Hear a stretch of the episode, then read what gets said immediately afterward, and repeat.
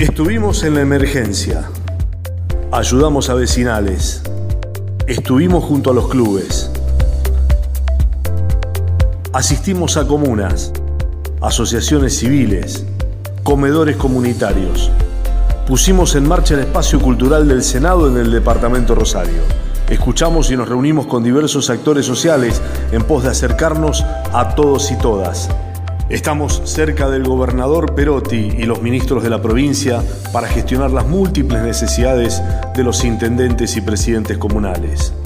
Nuestro primer proyecto, el Museo Belgraniano en Rosario, y nuestro equipo ya trabaja sobre las leyes que presentaremos ni bien comiencen las sesiones en la legislatura santafesina, porque entendemos que hacer política no es solo brindar soluciones, sino proyectar y dar esperanzas que se puede construir un futuro mejor.